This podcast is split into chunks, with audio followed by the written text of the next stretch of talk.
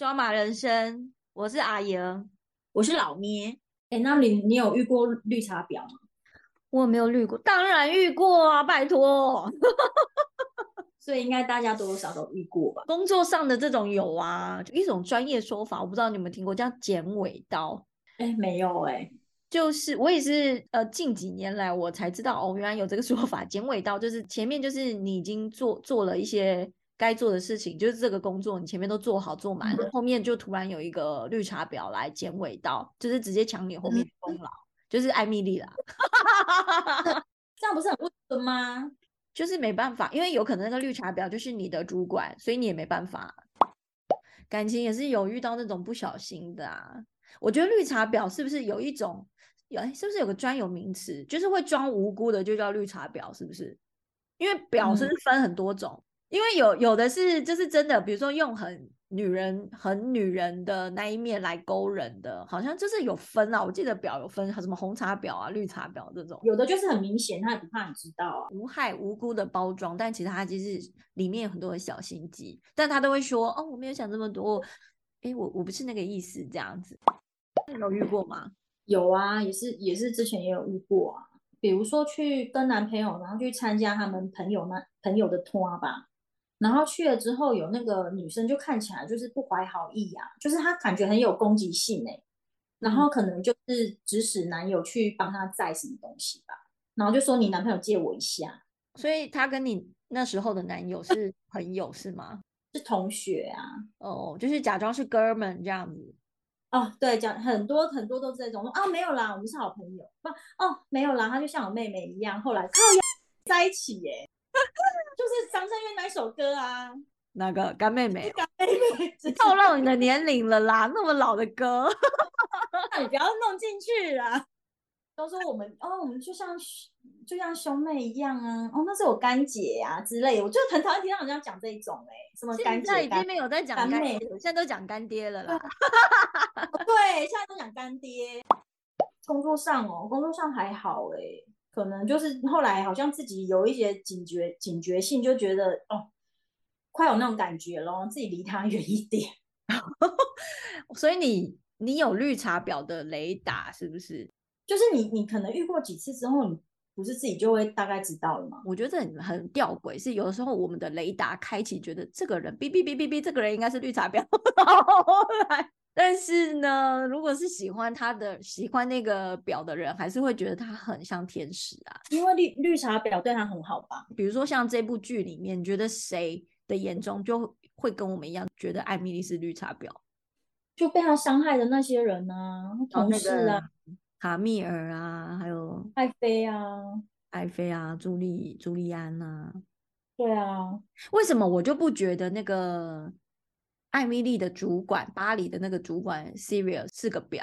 即便其实他在戏里面好像还是很开放，他的婚姻是开放关系，但是他却不会让人家的感受那么差，就是不会让人家觉得他很讨厌呢。还是你很讨厌他？我没有讨厌他，因为他光明磊落吧？没错，就是 光明磊落。因为绿茶婊的婊，就是说他都说他不小心的啊，然后他就是好像很无害，可是他事实上很可怕。他就是直截了当的说，我就是这样啊。戏里面那个 Siri 有时候会让我觉得蛮欣赏，就是你会一直觉得他好有自信，而且他对他做的决定跟说的话，即便他做错，他都很勇于去认错。觉得他很屌，是那个，比如说他跟那个摄影师小鲜肉，当一群女人说那个小鲜肉女朋友一定是个正妹啊，或者是很年轻的，居然是眼前这个女人。你刚刚讲说那个不小心这件事情，怎样可以知道他根本就不是不小心的？艾米在写道歉信跟那个卡米尔道歉。他就说：“我亲他的时候不知道他是你男朋友。”就那个朱莉安就呛他说：“那你跟他要上床的时候呢？” 就想说：“对啊，你那时候你就知道，还不是傻了？他也不是假装哎，他可能就是不想承认自己故意的吧？就是嘴巴说不要，身体还是很诚实的啦。其他人看到就是你做出什么行为就是什么行为，然后还说不选择就是一种选择。”哦，这次好像在别的剧有听过啊。如果从别人的嘴巴讲出这句话，我觉得 OK。但是从他嘴巴讲出来，我就是觉得不要，我就是觉得讨厌。他是什么时候讲到这个啊？就是他那个时候工作啊，就是你说脚踏两条船的那个时候，工作跟爱情，他不知道怎么选。后来他就可能偶然的看到了，不知道在哪看到这句话。他就觉得对，不选择也是一种选择啊，他就为自己的行为做了一个解套。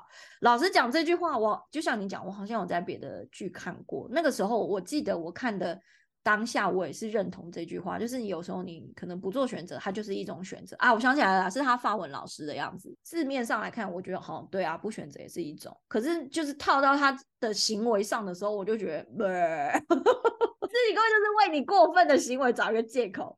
不选择人是一种选择，在什么样的状态下比较适用？因为以艾米丽她的状态是，今天她有两个都喜欢的人，她就觉得不要选择，我两个都要，这也是一种选择。但为什么还是让人家觉得听起来很讨厌呢？可能是他的那些选择都很棒吧。原来就是这样，让人家觉得很讨厌他，因为他的爱情跟工作不管怎样选都很好。对啊，不管他选择哪一边都太好了，所以他不选择，不管他后来是哪一个，他都都觉得哎，这样都很好啊。他就是太贪心，对他太贪心了，不要两个都要，他就是好好选一个，我们可能还不会那么讨厌他。可是当他每一个选择都超好的时候，他还那边给我两个全部都想要的时候，我就觉得想扒下去。你这样子对我们这些生活上没得选择的人来说，情何以堪？对啊，没得选择了怎么办呢？他没有那种没得选的状态，是不是？没有哎，它里面有吗？没有，就是觉得他都在无病呻吟而已啊。对啊，里面安排的男主角都都还不错，他他两个男朋友都还不错啊。不管他选加百列后来有没有当他男朋友，或是爱妃都还对啊。重点是他那些客户是有多猪哥，为什么每次跟他开完会就马上就要约他吃饭或干嘛？我就觉得这个女的有这么优吗？我其实还是打上一个问号啦。但很怪的是，我本来以为第三季我看已经有点不屑，我不想再看了。想说好啦，不然就吃饭半个小时，我来配个一集看一下哈。结果看下去，我就还是连续好几天把它看完了。我怎么这么生气？就边看边骂，是不是？你是不是觉得很奇怪？就是你明明很讨厌这个人，但你还是一集一集的把它看完。因为想要看他发生什么事，然后那里面男主角还蛮帅的，就是觉得他会不会有报应啊？他会不会被康啊？然后就被惩罚，然后落到最后就很落魄啊，一无所有，被赶回美国，结果都没有。对啊，就现在就会期待第四季耶，因为他后那个最后第三季留下来的那个伏笔，就是说他们那个卡米尔后来后来居然不要跟他结婚。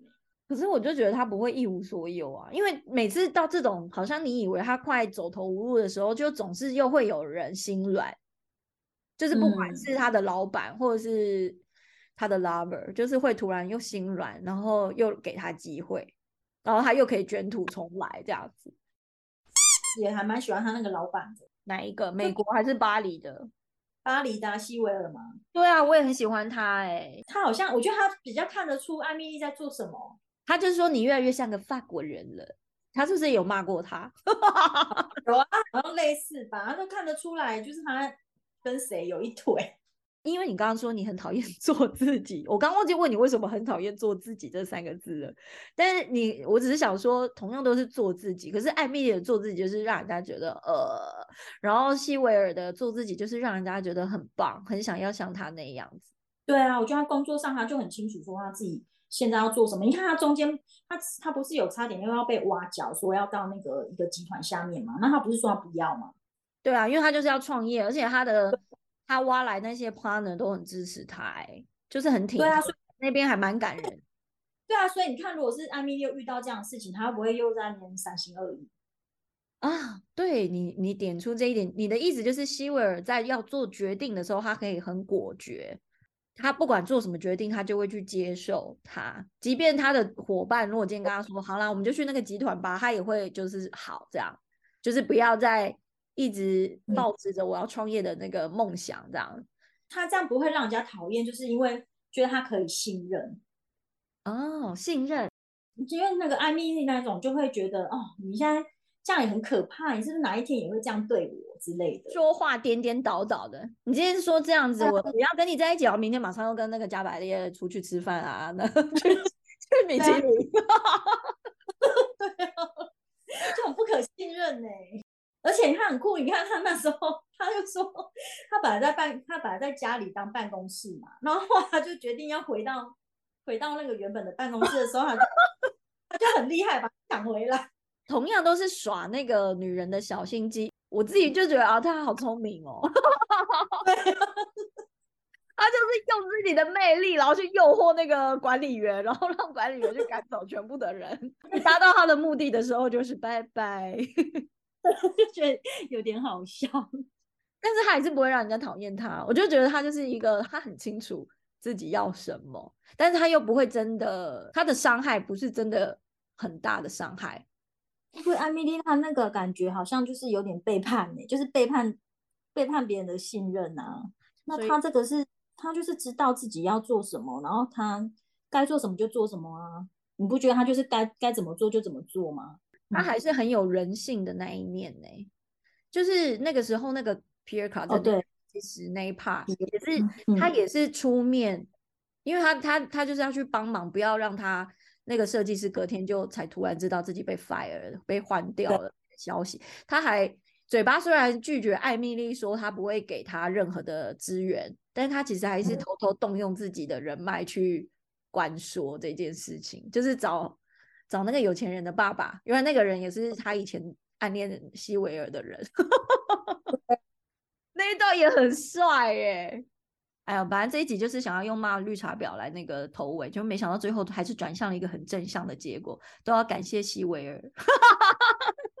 现在如果在现实当中遇遇到绿绿茶婊时候怎么办？好像很难避免哦，就自己保持距离，保持距离吧。可是如果像我现在已经都在家工作的话，就是比较少会遇到啦。除非我去路上买个面，也会遇到 绿茶婊，但我也太 衰了。为什么？你是说，还抢在我前面，我排了老半天，结果绿茶婊不知道用了什么小勾当，居然又插队在我前面买走了最后一碗。有可能呢，就穿比较少吧。但是骂的差不多了，那我们来做个结尾啦。好，哎，对，那我最后想讲一个，那欲望，因为我后来才知道，原来那个艾米丽在巴黎，她的制作人是其实就是欲望城市，是同一个制作人。然后我那时候刚看艾米丽在巴黎的时候，的确就是会有一点联想到那个欲望城市，可是比起来，我还是觉得欲望城市比较好看。那你喜欢看欲望城市吗？我有看过一些《欲望城市》，是不是因为它是主要主轴是四个人，所以它它比较生活化？那这艾米丽她这个会让人家觉得不太真实。对，我觉得《欲望城市》它比较真实，是因为通常那个女主角凯莉。应该是说，他们四四个女生，四个好朋友，各自代表一种类型的。他们的呃，我们讲 inside，就是他们的内心声，有的时候就是你看了会有共鸣，接近我们真实的生活会有的。比如说对男女之间的一些问题呀，或者是对性爱的一些观念什么的，他他在里面讲的会比较像是我们有的时候在真实的生活里面突然会冒出来的问号。而且它里面还有夫妻跟小孩。对啊，对啊，它就是比较。比较多元的内容，像艾米丽，你就像你刚刚说什么比较不不真实，对啊，就很不真实。那就是爽片啊，女生的英雄片。对你干嘛说它是英雄片啊？它不是英雄嘞？不是，我是说它就类似那种英雄片，就是爽片呢。哦，然后只是说男生都会看那种漫威系列，然后女生就是看像对对。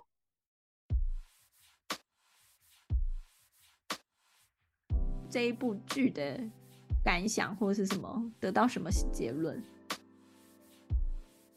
因为很想像他老板西维尔这样子果决，但是好像有时候会不小心变得 像艾米丽一样三心二意。嗯哼，嗯哼，那你自己说的，我就不说，我就不说喽。